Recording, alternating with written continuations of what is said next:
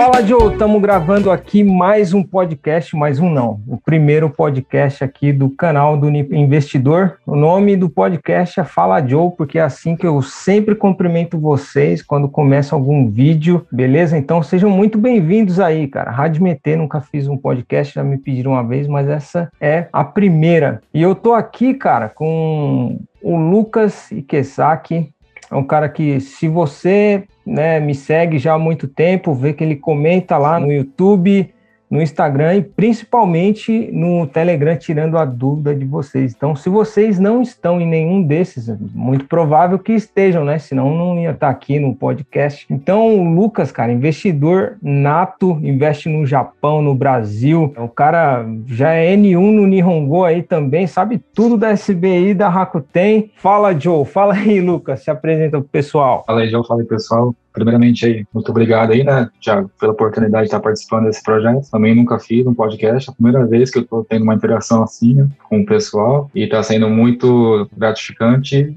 tentar tirar um pouco da dúvida do pessoal no dia a dia, né, que é um negócio que aqui no Japão é muito difícil a gente ver entre os brasileiros, né, a gente tirar um tempinho do nosso dia corrido para tentar passar uma informação certa e ajudar o próximo. É verdade. Beleza? Tempo, tempo é escasso, vale mais o que tempo dinheiro. É escasso. Perdeu, é perdeu já era, né? Já era. E, e para o pessoal saber essa iniciativa aqui do podcast, eu tinha alguma coisa lá no YouTube, mas não era tão voltado para investimentos. Eu queria falar de coisas do Japão que eu já passei por aqui. Mas aí conversando com o Lucas a gente teve essa ideia. Então por aqui a gente vai falar de investimento, de finanças, negócios, empreendedorismo e às vezes também, sei lá, qualquer coisa aleatória, discutir se o mundial do Palmeiras é de fato verdadeiro ou não.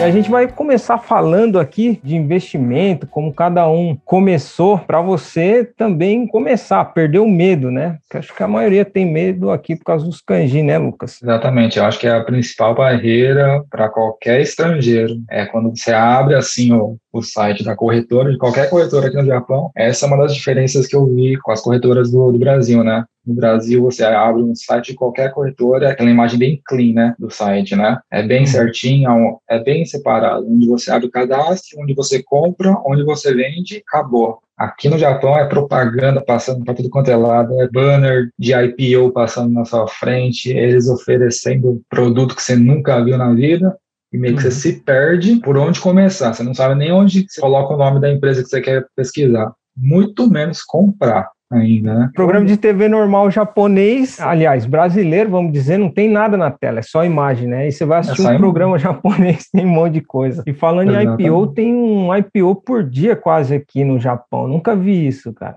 É, direto eu recebo o e-mail da Rakuten aí falando IPO tal dia, quer reservar, quer reservar. E é outra diferença também com o Brasil, né? Um IPO no Brasil é aquele evento, né? É, Ao dia, o IPO daquela empresa, vamos lá, todo mundo esperando. Aqui não, aqui é uma coisa que acontece a dia. Eu acho que semana que vem ou amanhã, é, segunda-feira, vai estar abrindo uma empresa que a gente nunca ouviu falar, mas que está aí, está abrindo oferta pública inicial para o pessoal investir. Você nunca ouviu na vida, mas está lá, dentro do Top Pix, do Nikkei, você nunca ouviu o nome dessa empresa. Teve uma empresa que eu vi um IPO, cara, da Hollister. Não, Hollister não, Hollister é de roupa, é Holland. Holland é instrumentos musicais. Eu não sabia, cara, que era japonesa. Para mim era americana. Lá no Brasil, em São Paulo, sou lá de São Paulo. E aí tem a Feira da Música uma vez por ano, uma vez cada dois anos, não, não lembro, mas acho que é anual. E eu sempre ia no stand da Holland, cara e piano da Holland, guitarra da Holland, aquelas baterias silenciosas da Holland,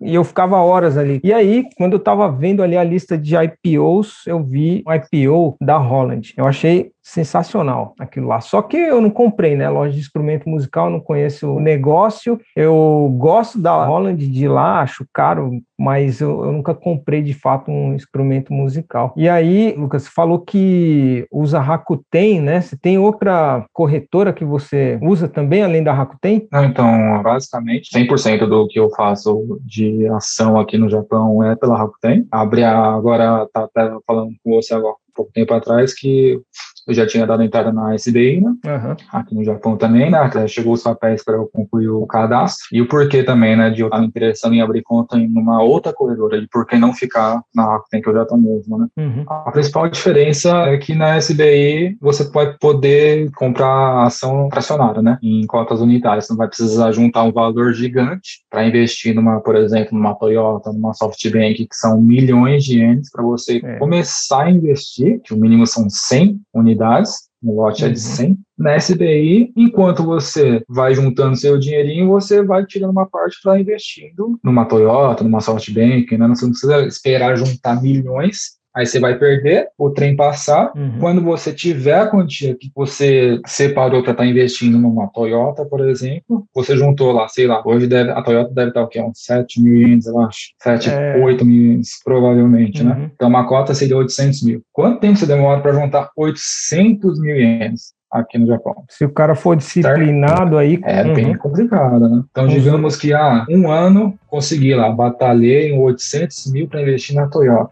Você uhum. vai lá para comprar, tá 1 milhão e 200. Porque é assim, as empresas, elas não vão deixar de ganhar o lucro do seu dia a dia. Uhum. A intenção é sempre a empresa tá lucrando, ou se não tá lucrando, ela vai fazer de tudo para lucrar. Essa é a meta dela. Ela vai fazer isso. E, consequentemente, as ações, se for uma boa empresa, ela vai subir. Uhum. Ou seja, nesse um ano você juntou uma grana, juntou ótimo, mas você perdeu o bonde da Toyota. Ou você vai investir numa empresa que você não quer, que você não estudou tanto quanto a Toyota, ou você vai ter que esperar ela cair, que é uma queda bem boa, de 1 milhão e 200 para 800 mil, então muito provavelmente não vai acontecer no curto prazo. Uhum. Você vai tentar juntar 1 milhão e 200 e quem sabe no futuro ela pode estar 1 milhão e meio, pode estar 1 e 400. Ou seja, você sempre vai estar jogando para frente algo que você poderia ter fazendo pouco a pouco, mês a mês, e ganhando os proventos, né, uhum. referente às cotas que você vai adquirindo todo mês, uhum. com esse pouquinho, pouquinho por mês. Né? Essa é a intenção de eu estar abrindo a conta na SBI, né? É só por esse motivo. O pessoal acha meio caro quando se compra no fracionado, mas é algo totalmente normal. É como se fosse você comprar, sei lá, um cacho de banana. Às vezes ele sai mais barato do que você comprar uma única banana no Combine, vamos supor. No 7-Eleven lá, por exemplo, você tem a fruta unitária. Mas se você for no mercado, você tem ela em caixa que sai mais barato. E é isso que acontece, né? Dependendo do preço, realmente, que nem você falou da Toyota, compensa ir lá no Combine e comprar um unitário. No caso, comprar uma banana só, se o cara quiser lá.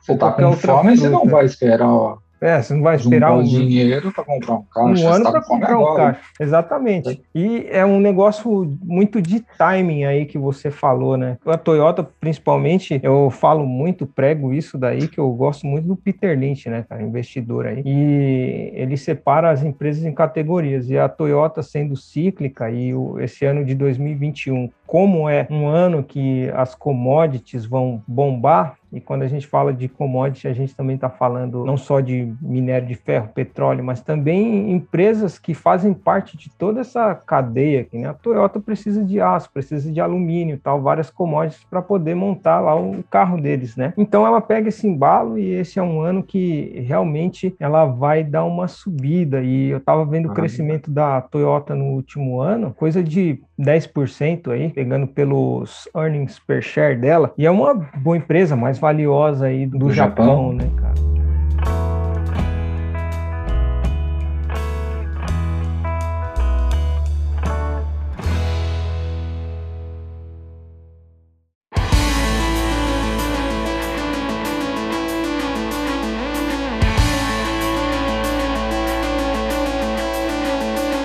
Fala aí, Lucas, como é que você começou nos investimentos? Já investia no Brasil? Primeiro, quanto tempo de Japão você tem? Que, que lugar do Japão que você é para o pessoal Bom, se familiarizar aí? Então, eu cheguei aqui no Japão em 2009, ou seja, vai fazer dois anos agora em agosto. 12 anos que eu estou aqui no Japão já, né? Eu saí do Brasil com 17 anos. Caramba. 17 anos, né? Então, eu não tive, eu até poderia, mas eu não tive a experiência de estar investindo naquela época, né, antes de eu vir para o Japão, diretamente na bolsa. Mas o que eu já venho desde criança era o que eu gostava muito, que é conhecer empresas. Uhum. Eu sempre fui muito viciado, sempre li muito sobre negócios. Eu acho que isso vem muito da convivência com meu pai, porque ele era aquele tradicional executivo de empresa que, quando eu estava de férias, eu ia com ele para o escritório trabalhar trabalhar, né? Uhum. Eu ia lá visitar lá o pessoal lá e eu tinha minha mesinha lá, eu ficava procurando o site de empresas uhum. e eu fazia um relatório e entregava pro meu pai no final do dia falando, ó, tal empresa faz, faz isso, faz isso, ganha dinheiro dessa forma, né? Tá no Brasil uhum. há tanto tempo. E vem então, desde aquela época, eu sempre li muito sobre negócios. Uhum. E uma curiosidade, né? Não sei se todo mundo conhece, mas tinha aquela revista, uhum. acho que era 100 maiores ou 50 maiores empresas do Brasil que saía anualmente, acho que era pela Exame. Então, todo ano eu comprava aquela revista, eu folheava ela de, do começo ao fim, pesquisando e lendo sobre empresas. Uhum. E foi daí que começou meio que ah, essa paixão, né, por negócios. Eu gosto e... muito da Exame também. Eu acho que era a Exame que tinha essas 50 maiores, ou você. Eu acho que. Você SA nada a ver, é mais para funcionário, né, para quem é pessoa física, mas Exame é mais voltado Eu acho que era Exame, sim. E foi assim, aí eu vim para o Japão com essa idade, logo de cara, né, a gente não pensa em investimento porque a gente chega aqui para trabalhar. Uhum. Então a gente, primeiro a gente resolve nossa vida aqui, a gente junta um dinheirinho, né, faz a nossa reservinha para quando der algum problema já tá pronto, né, para agir. E a primeira vez que eu tive contato com bolsa foi até no Brasil, porque em 2013 eu fui para o Brasil, uhum. fiquei uns dois meses lá, uhum. e eu tinha uma graninha que eu juntei aqui no Japão e eu levei uma parte dessa, desse dinheiro para o Brasil e eu não sabia o que eu, fazer, o que eu ia fazer. Naquela época não tinha muito aquele negócio de corretora, você tinha que ir no seu banco, falar com o seu gerente e falar, ó, eu tenho esse dinheiro, o uhum. que, que você me oferece aí? Bom, é, naquela época eu também não sabia, eu sabia muito de negócio, mas eu não sabia o jogo da, das ações, né, como funcionava, né, o processo, né. Uhum. Aí, sem saber nada, você vai no gerente, eu falo, tenho tanto, o que, que você me sugere? O gerente, ele vai fazer o serviço dele, que é, ele vai te dar um produto, ele vai te oferecer um produto que mais para frente você vai ver que é horrível, que você perdeu tempo, dinheiro com aquilo, uhum. e quem ganhou mesmo foi o gerente e o banco. É. Aí então, em 2013 eu fiz isso, coloquei numa aplicação de banco, voltei para o Japão. Aí em 2015, 2014 esse dinheiro continuou lá na aplicação, para mim estava rendendo, né? O gerente sabe o que faz lá. Uhum. E foi bem nessa época de 2015, assim, começou a surgir no YouTube alguns canais né, de investimentos é, em língua portuguesa, né? Uhum. E isso foi aparecendo para mim na, nos recomendados e eu fui começando a ver, né? Começar a estudar, comecei a ver né, como realmente era investir na bolsa. E mas no primeiro momento eu não fiz nada. Eu só era muito curioso e comecei a ver. Uhum. Nesse investimento vez... no banco lá, você ah. deixou é, renda fixa ou renda variável? Era uma renda fixa, uma aplicação com renda fixa em 2013, acho que ele me prometia acho que 6% ao ano. Ah, era um negócio bem ruim, sabe? Tipo, era menos ruim que a poupança. Hum. E, e, eu acho que era uma época de juros altos. Sim, os juros naquela época era mais de 10, eu acho, naquela é. época, né? E eu não sabia. Uhum. Ele me colocou num CDB de 6, Nossa, entendeu? Sacanagem. Então, é sacanagem mesmo. Eu não sabia, eu assinei lá o papel e fiquei preso nesse contrato por seis anos. Entendeu? Uhum. Ainda bem que esse prazo venceu, tirei minha grana de lá, já sabendo o que tinha acontecido, né? Uhum. Aí sim, é, depois disso tudo, eu abri minha conta na corretora do Brasil, né? E comecei a investir primeiro no Brasil. Ah, entendi. Com esse uhum. dinheiro que eu resgatei dessa aplicação, né? Em 2019. Uhum. Aí eu fui fazendo as aplicações, fui estudando com aquilo que eu sabia, né? Basicamente, o Brasil, você vai investir nas maiores empresas, né? Commodity ou uhum. banco, naquela época, né? E ainda é a maior é. parte hoje, é basicamente isso. A primeira ação que eu comprei foi Petro. Ah, a minha também. minha também, acho que a de primeiro, a, a primeira de ação mundo. de todos é, deve ser Petrobras. A primeira é a famosa, né? Comprei um pouquinho, né, para ver como é que era, se, uhum. se eu tinha estômago para aguentar, né? Uma é. empresa é. estatal, estava saindo de uma crise, né, do todo mundo conhece, lá do mensalão lá. É verdade. E eu coloquei um pouquinho lá para ver como é que era. Uhum. E eu fui vendo que eu aguentava, tipo, eu sabia que, como eu tinha um, um, dinheiro separado daquilo lá, eu sabia que aquilo lá, o máximo que eu ia perder era tudo. É, Mas também não passa. Sim, é, o que é. você perde é 100%, certo? Uhum. Mas o, é. o que você pode ganhar é infinito. É verdade. Certo. Só para o pessoal também, às vezes, é totalmente leigo nessa área de finanças. CDB é crédito de depósito bancário. Bancário, você empresta então, dinheiro para o banco. É, você empresta hum. dinheiro para o banco e o banco empresta dinheiro para outras pessoas ah, ou pessoas. empresas. E ele te paga um juros, pelo que o Lucas falou aí, de 6% ao ano, muito, foi muito baixo. Sendo que nessa época, não me salvo engano, mas a taxa Selic era mais de 10%. A taxa dois Selic dígitos. é dois dígitos dois de taxa Selic, dígitos. eu lembro disso. A taxa Selic é a taxa que rege os juros de todo o mercado financeiro, ou seja, você vai financiar um imóvel, a taxa Selic ela vai reger ali os juros que você vai pagar em cima do seu imóvel. Vai financiar um carro, também a taxa Selic ela está como base. Também é usada para controlar alguns números da economia também. Então é uma taxa muito importante. Talvez se o gerente do banco tivesse indicado para você um tesouro direto com base na Selic, acho que seria ah, muito mais vantagem. Muito mais vantagem, né? Eu só vi que eu tinha feito uma besteira depois que eu saquei o dinheiro e, é isso? Caiu o valor na conta, eu vi. Demorei seis anos para ter isso de volta. Pois é. eu falei, não é, é possível. Isso, é o tal do custo de oportunidade, né? Custo de oportunidade é aquele custo que você deixa de ter quando você escolhe outra coisa. Um exemplo, você tem alternativa A e B. Aí você escolhe a alternativa A.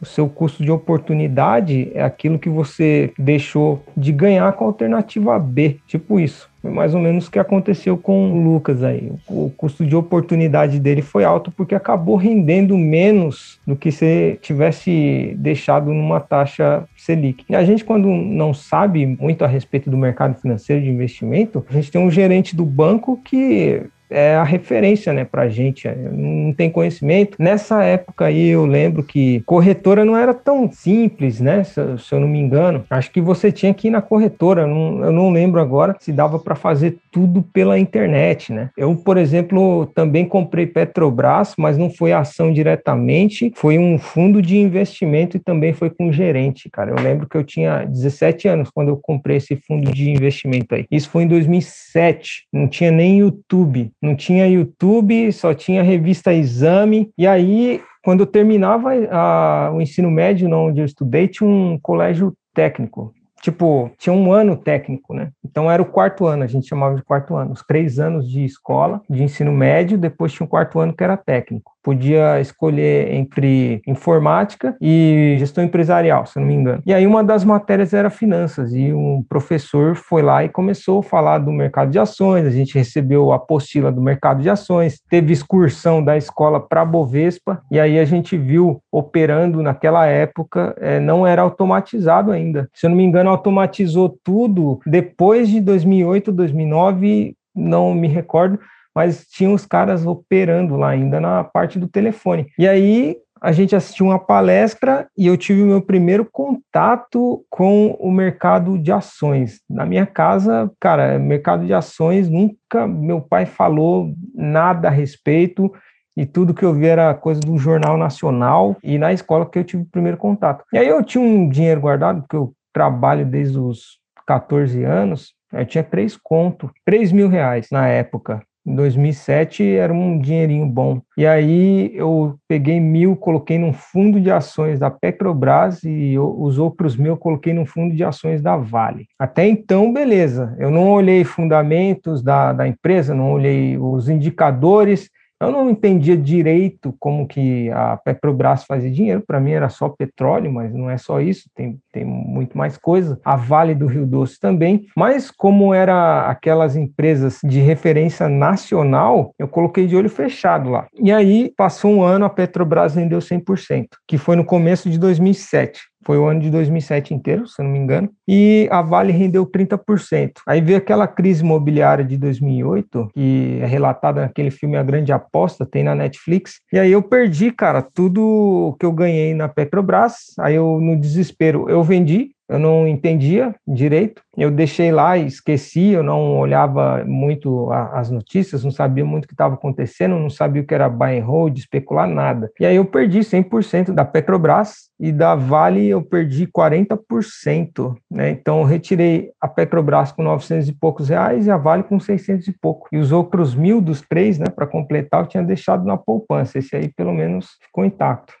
Não era um belo investimento, mas ficou lá na poupança. E esse aí foi meu primeiro contato mesmo que com a bolsa de valores, né? Você já perdeu dinheiro na bolsa, que nem eu, não foi bem diretamente na bolsa, mas num fundo de ações, né, cara? É, tirando esse CDB, né, que é a inflação comeu meu rendimento no final, comeu bem, já, já perdi, já perdi no Brasil, tanto que uhum. no começo é aquele negócio, né, a gente vai colocando um pouquinho, mas sem saber muito como analisar realmente, né, a gente vai, por exemplo, uma Petrobras, que é famosa, né, grande empresa do Brasil, sabe, e pensa que você colocando o dinheiro lá, tá seguro, né? Uhum, é verdade. Petrobras vale. Foi, é, foi bem fechado. quando aquele acontecia lá. É, uhum. você, você coloca lá o dinheiro, você nem pensa, né? Você, ó, pega meu dinheiro e trabalha com ele, o que eu sei que você faz com ele. É. Eu, eu, lembro até da cara que a gerente fez, tá ligado? Porque eu não podia abrir conta sozinho na época. Minha uhum. mãe que abriu ah, é. conta para mim. E o meu pai também acho que foi meu pai, não lembro, mas pô, eu fui lá com meu pai para abrir conta no banco, eu tinha 17, não podia ainda. Aí eu cheguei lá no Banco do Brasil, eu pegava a saída assim do serviço, meu, preciso no banco, preciso no banco, até quatro da tarde, né? E aí eu chegava lá e falei para a mulher lá, da, a gerente. Aí ela, cara, me olhou com maior cara de desconfiada. O que, que esse moleque tá fazendo, comprando ações, colocando logo mil reais, assim, tipo, ela fez um negócio bem desconfiada. E às vezes eu ia só para trocar ideia com o gerente lá que ficava sempre numa salinha lá no fundo, aí eu, eu perguntando de ações para ele, tudo, porque a informação que a gente tem hoje, digitou no Google, traz blog, traz vídeo no YouTube. Agora, em 2007, cara, não, não tinha isso. É, realmente o YouTube apareceu em 2008 e era vídeo de gatinho, sei lá, era, era bem precário, não era do jeito sofisticado que é hoje, não tem a informação escancarada que tem hoje, pelo menos no Brasil.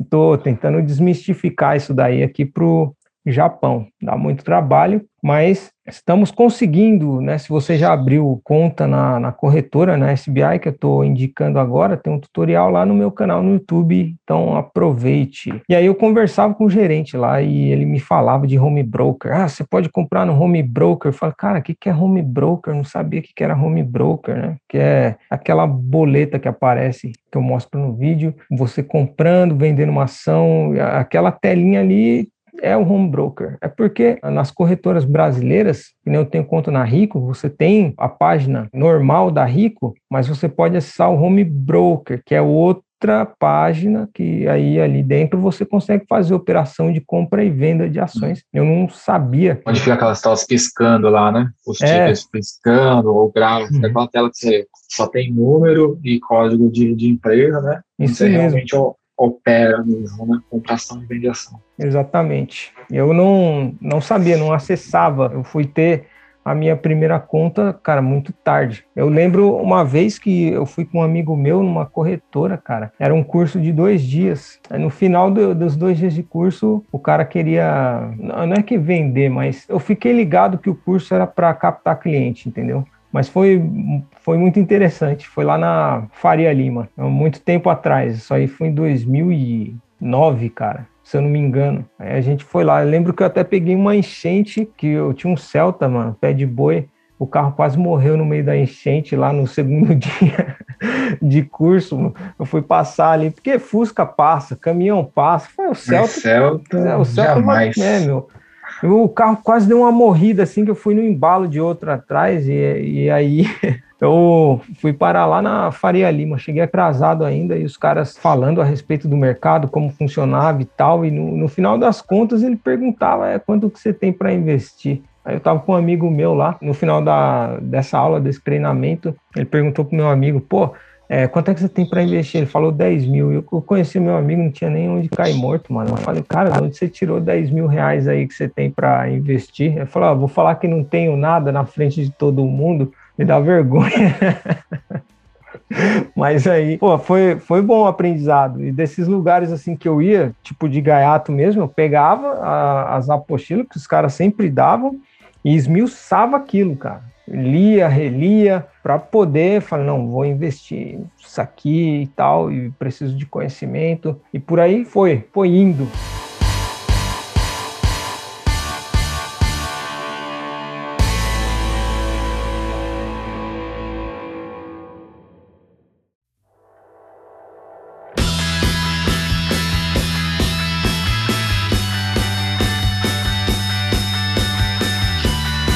E quando que você começou a investir aqui no Japão? Você perdeu o medo, falou, não, vou investir aqui. Afinal, já está aqui já... 12 anos, né? É, vai fazer 12 anos, então, eu até demorei para começar aqui no, no Japão, né? Que deveria ser até que natural, né? Que é onde eu moro. Uhum. É onde eu convivo com o meu dia a dia, eu vejo empresa todo dia. E eu fiz o contrário, né? Eu comecei pelo Brasil, quebrando cabeça lá, né? E também acho que até foi bom que no Japão ter demorado um pouco, porque nesse tempo eu consegui juntar minha reserva, uhum. né? minha reserva de emergência. Então, pelo menos isso me deixa, me faz dormir sossegado todo dia, entendeu? Só para o pessoal se situar, na verdade, onde é que você deixa a reserva de emergência? No Japão, né? No Japão, uhum. como eu deixo numa conta de um banco tradicional, porque aqui no Japão não tem muito é, aquele negócio da poupança do Brasil, da inflação com o meu seu dinheiro, né? Eu tenho uma conta separada para eu, onde é o meu caixa, uhum.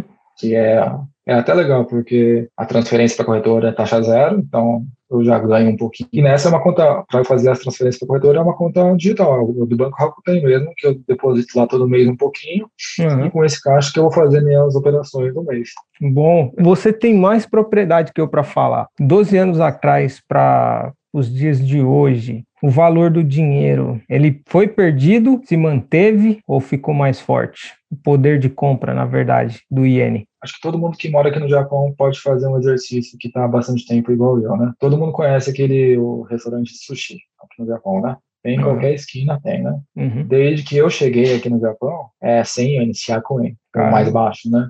Sempre uhum. foi e continua sendo. O que mudou é que quando eu cheguei, o imposto era 5%. Ah, entendi. Uhum. Então, por exemplo, você comprava um pratinho de sushi por 100, no final na lava caixa você ia pagar 105. Ah. Mas o valor do produto continua até hoje.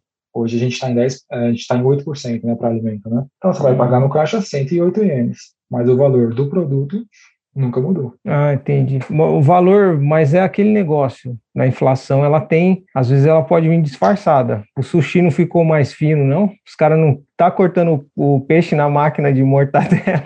Aí você me pegou, cara, que aí eu não lembro de como que era o sushi Mas eu continuo indo e é, é igual aquele negócio, né, cara? Tipo, você compra a barra de chocolate, pô, o mesmo preço, mas aí cada ano que passa a barra de chocolate fica ah, mais mas... fina. Tem, tem esses dois tipos, mas, putz, você falando, eu fui no sushi hoje, cara, depois do trabalho passei no sushi lá e, pô, sushirou. Acho que em questão de, de ações é o mais caro, eu acho que tem um pouco a ver com a qualidade e o serviço, né? Sim, é para mim também, dessas redes, né, de sushi, assim, para o público em geral, que é o mais mais comum, assim, suscitou para mim também em relação à qualidade, até o ambiente, o atendimento é, da minha preferência é o melhor também. Também, cara, eu fui no Capa Sushi, que tem um aqui perto de casa, fui no Capa Sushi, no, tipo, se for ver por valor de ações, vem Sushiro, depois o Capa Sushi, quer dizer, Sushiro, Cura Sushi e depois o Capa Sushi. Né? Todos esses daí, se você não sabe, meu caro ouvinte, tem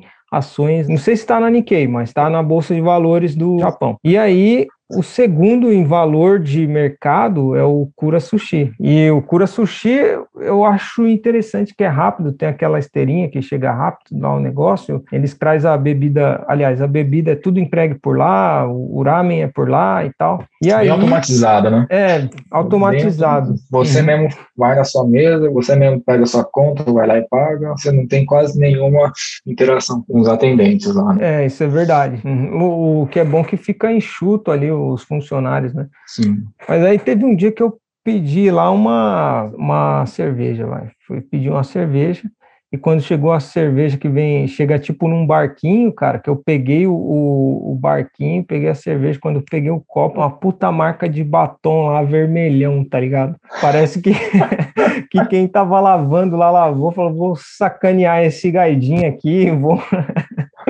eu vou marcar de batom. E, cara, eu fiquei muito. Fiquei decepcionado, mano. Putz, dá uma sensação que o negócio é nojento, sei lá, cara. E aí tava lá marcando de batom no Cura Sushi. Aí eu mudei. Eu ia muito no Cura Sushi, agora eu ando, dou umas pedaladas, vou um pouco mais longe, vou no Sushiro mesmo. É um pouco. É garantido, mais... né? É, que é, é, pelo menos é mais limpo. Até o Capa Sushi também é, é limpinho. Também é, é limpinho de boa também, Capa. É quando eu cheguei aqui no Japão, eu, eu via muito vídeo do, de youtuber aqui, né? E aí é só rolezinho e tal, e eles iam muito nesse sushi, cara. Meu sonho era chegar aqui, eu vou num desses aí, desse negócio que empilha os pratinhos e tal. E, o primeiro que eu vim foi o Capa, Capa Sushi. Arrebentei. E era na rua de casa que eu morava ali em Akashi, perto de Kobe. Putz, era sensacional, cara. Adorava, adorava. E só depois de um ano que eu comecei, um ano de Japão, que eu comecei a procurar como investir nessas empresas aí.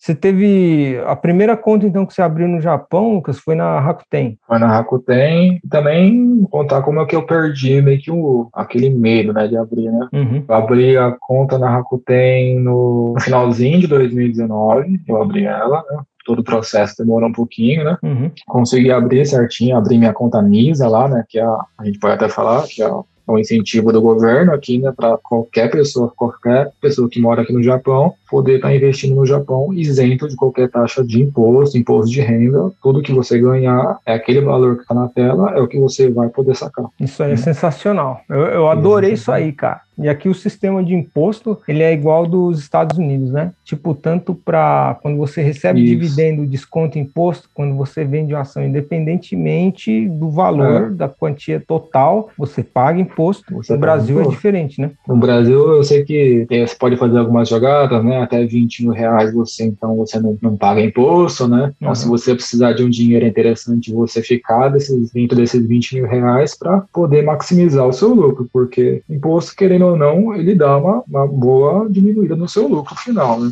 É, e tem que gerar DARF, né? Essa é uma, uma grande diferença, uma grande diferença que tem no entre Japão e Brasil, que você no Brasil para ações, quando você, você vender mais de 20 mil reais em ações, você tem que gerar uma DARF você mesmo. Você tem que calcular por você a média ponderada, é, de quando você comprou, porque às vezes você comprou, sei lá, cara, Itaúsa em janeiro, depois comprou mais Itaúsa em maio. O preço é diferente. Aí você tem que fazer uma média ponderada. Aí quando você vendeu, o preço também era diferente. Aí você tem que calcular isso daí, a diferença dos seus ganhos e informar na DARF. E uma coisa que eu acho sensacional aqui é que você não precisa fazer isso aqui no Japão. Se você não tiver a conta NISA, tiver a conta específica, que é o meu caso na SBI, a minha conta na SBI não é NISA, a minha NISA está na Rakuten, e aí a, a própria corretora, ela calcula essa perda, meus ganhos, e o melhor de tudo, eu não preciso declarar, né? Já quando eu vendo já fica retido. E aí no, no Brasil uma outra diferença, que fundo imobiliário, né, independentemente do valor que você vender, precisa sim gerar uma DARF e o imposto é de 20% em cima do seu lucro, né? E tem como abater se você tiver perdas também, né? Não vamos entrar no, no mérito agora, porque isso aí dá um assunto para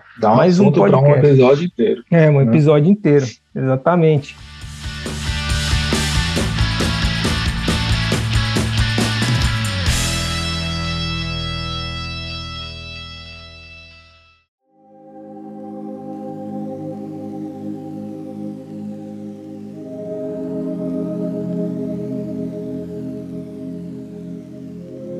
Quando você começou a investir, Lucas, qual que, que investimento significa para você? Por que, que você investe? Eu invisto, então, é, depois de. Então, eu abri minha conta, né? Enquanto eu estava abrindo minha conta, eu fui estudar. Se é para começar a investir aqui no Japão, vamos fazer da forma certa. Eu já errei no Brasil, aprendi o que eu errei, aonde eu errei. Então, a gente vai aplicar isso de uma forma certa aqui no Japão, certo? Uhum. E lendo muito, vendo também muito vídeo, tudo que eu aprendi hoje, tudo que eu sei até hoje, foi vendo coisa na internet, lendo livro, YouTube, site, tudo isso. E o investimento, depois de estudar muito, eu gosto de pensar o investimento de uma forma que ele é o caminho para que mais para frente, quando se eu tiver 50 anos ou não esperar menos, né? Se eu quiser trabalhar, eu trabalho por opção em algo que eu quero, em algo que eu gosto, se eu quiser, certo? Uhum. E isso também, o investimento para mim, ele tem um significado de uma palavra que se chama tempo certo? Porque o tempo você pode utilizar ele durante o investimento uhum. e depois o resultado desse tempo que você investiu vai te gerar tempo para fazer o que você quiser na hora que você quiser. Vamos lá, a gente vai, a gente, um exemplo, um menino começa a investir com 20 anos aqui no Japão e com 20 anos você vai estar tá trabalhando, você não tem por que também é, se aposentar. Então, essa é a época que você tem para ganhar dinheiro. Além de ganhar dinheiro com o seu emprego, que já é bem duro, faça com que esse dinheiro que você ganhe trabalhe mais por você enquanto você está dormindo, enquanto você está num shopping, enquanto você está com a sua família. Coloque o seu dinheiro para trabalhar, investindo em boas empresas que mais para frente, ao longo desse tempo que eu falei, quando eu falo de tempo, eu falo de coisa de 20, 30 anos. Uhum. Esse é o tempo que eu falo é para suas ações começarem a pagar tudo o que você vai precisar ter com 50 anos, ou seja, as suas contas, o seu mercado, a sua viagem de final de ano, o seu uhum. presente, a educação para o seu filho, porque no final das contas, eu acho que até o, o Joe vai até concordar comigo, que se a gente for pensar bem, a gente não quer ter muito dinheiro na, na conta, a gente não quer ir lá no, no caixa eletrônico e ver que você tem 100 milhões de ienes. A gente quer o quê? A gente quer passar no mercado e comprar coisa sem ver o preço. A gente quer viajar sem ficar programando, ah, acho que eu tenho que juntar tanto, tanto, tanto, e quem sabe eu consiga viajar. A gente quer pagar uma boa educação para os nossos filhos. Uhum. Só que isso gera é dinheiro. Então, através dos investimentos, você vai conseguir de uma maneira mais eficiente e também você vai estar recebendo uma, no final de tudo isso, você vai ter um patrimônio acumulado de tudo que você investiu mas tudo o que esses, essas empresas vão estar retornando para você em forma de dividendos. Então, para mim, investimento é isso, é tempo. Tempo para eu dedicar o que eu quiser fazer, mas quando eu tiver 50 anos e passar a vida sossegada, sem ficar quebrando a cabeça, fazendo conta se eu vou fazer aquilo ou eu vou deixar de fazer isso, por causa que eu não juntei meu dinheiro, entendeu? Então, é. para mim, eu resumo bem em tempo, uhum. investimento. Agora, você imagina, por exemplo, né? Eu não sei como é a rotina de todos os brasileiros aqui. Tem brasileiro que já saiu de fábrica, tem brasileiro que trabalha por conta, tem brasileiro que trabalha em escritório e tal. Mas uma grande massa aí, eu diria que uns 90% dos brasileiros que moram no Japão trabalham em fábrica. Se hoje já é doído trabalhar em fábrica, você imagina, cara, daqui a 10 anos, 20 anos, será que essa mesma profissão, com o avanço da tecnologia, eu sei que o pessoal deve imaginar que o Japão é super tecnológico, né? Que a gente sai na rua ter um robô ali, mas não, as coisas aqui ainda são é, uma grande parte, do meu ponto de vista, atrasado um pouco, né? E aí você imagina, é, você se vê fazendo a mesma coisa hoje, operando essas máquinas ou dentro de um galpão fechado, com alguém controlando o seu tempo para você descansar 15 minutinhos, depois tem que voltar, alguém controlando o seu tempo para você almoçar, a hora que você tem que sair, quando você tira folga, trabalhei numa empresa que assim, você tem o UQ, né? O UQ é a folga remunerada. É um direito seu, né? Se é um direito, você pode usar quando você quiser. Só que aí quando eu usava o meu UQ, eu tinha que justificar e tinha que ser uma justificativa boa. Tipo, ó, você vai descansar, mas, mas para que, que você quer descansar? Tipo, vou pegar um UQ para ficar de boa. Não, não tinha isso. Você tem que pegar um UQ porque você tá doente. Você tem que pegar um UQ porque, cara, você vai amputar a perna amanhã. Então tinha que ser um negócio, tipo, muito grotesco, assim, entendeu? Até quando você acha que suporta um, um ambiente desse? Aí você pensa, que nem o Lucas falou aí, de 30 anos, cara. 30 anos passa rápido. Quando você chega na idade, né? falta muito ainda. Mas você imagina daqui a 30 anos, ele vai chegar. Ao longo prazo, ele sempre chega, cara. Sempre chega. Não sei que idade você tem. Eu tenho 30 e vou fazer 32 em maio. Eu olho para trás é muito fácil para mim dizer que passou rápido, porque eu já estou aqui, meu. Agora você imagina se eu tivesse tido educação financeira, se empiricamente meus pais tivessem me educado financeiramente desde quando eu comecei a trabalhar. Hoje o patrimônio que eu teria, claro que no meio do caminho, a maioria não sabe, mas eu já abri empresa também, não deu certo, mas se eu tivesse seguido o beabá, hoje eu estaria um pouco melhor. É isso que a gente pensa na maioria das às vezes, né? Mas com 30 hoje, mas quando eu tiver com 50, cara, é, eu não me vejo nem um pouco fazendo o que eu faço hoje. Eu realmente, eu, eu, também, eu quero ir no mercado, comprar as coisas e não ver o preço, viajar sem ser temporada, quero viajar fora de temporada. Além de ser mais barato, é mais vazio, né? E, é, vazio, né? é e, e o cara que viaja fora de temporada é um cara que não é a empresa que define quando ele tira férias, né? Ele escolhe, ele é viver em seus próprios termos, né, cara? É liberdade geográfica, liberdade de tempo, liberdade de você fazer o que você quiser. Se você quiser passar o dia inteiro assistindo Netflix, você pode. Se você quiser trabalhar, você pode trabalhar. Uhum. Se, e se trabalhar com aquilo que você gosta. Então é, é viver a vida em sua plenitude, né? Tem gente que é, usa isso como ostentação, alguma coisa assim, né? É, não, porque aí eu vou comprar iate, é, Ferrari e tal. Não tem nenhum problema, né? Você ter esses artigos de luxo, desde que seja remunerado pelos dividendos, né? Que você já acumulou ao longo do tempo, né? Porque eu vi o seguinte, eu sigo um cara chamado Raul Senna, é, investidor sardinha, não sei se você conhece, sabe? Né? Acompanho também. É, eu conversei com ele no Clubhouse uma vez. É mesmo? Conversei, trocamos uma ideia lá, cara, foi bacana. E ele soltou um stories esses dias aí, falando que entrou no Uber e começou a trocar ideia com o cara do Uber. O cara do Uber falou: Pô, mas então você tem grana, né, cara? Se você tem grana, por que, que você não tem carro? Falou, ah, eu vi esse eu é, vi essa história. Viu, né? O pessoal tá perguntando por que você não tem carro, você tem dinheiro, compra um carro, né? Isso. Vi, acho que foi ontem essa postagem de história. É, foi ontem. Ontem mesmo. Aí eu tava refletindo, cara. O cara do Uber falou: Porra, mas é, por que, que você não compra um carro? Mas pra que, que eu vou ter um carro? O Raul falou: Ah, mano, é pra você impressionar as gatinhas tal, não sei o quê. Tipo, olha a mentalidade. Olha a mentalidade. Às vezes, cara, tem alguns canais no, no YouTube, de youtuber daqui, que realmente parece que vive essa filosofia, essa filosofia de vida, ter, pegar e já compra um carro e põe roda, porque de fato o poder de compra do dinheiro aqui é forte. E aí o cara acaba comprando carro bom, roda e todas aquelas coisas. Não tem problema nenhum, não tem preconceito nenhum com isso, mas seria muito bom esse cara pegar esse dinheiro e colocar na, em algum investimento, né, para poder curtir um carro da hora e colocar umas rodas muito louca daqui um tempinho, mas é, é, meio imediatista. Mas o que eu quero chegar, o ponto que eu quero chegar com esse raciocínio do exemplo do Raul aí, por que não ter carro tal, é a mentalidade, né? A mentalidade do porquê você quer enriquecer. Você quer enriquecer para, como eu posso dizer, impressionar alguém, impressionar uma mulher porque você tem o carro e tal, ou você quer enriquecer para ter mais liberdade, para ter tranquilidade, estabilidade. Então, dependendo da fonte que você puxa isso, pode ser que você tenha sucesso ou não. Né, puxando o gancho aí. Se o cara quer dinheiro para ostentar, pô, pode ter sucesso? Pode mas eu acho que a probabilidade é muito maior de ter sucesso quando o cara tem a mentalidade de que dinheiro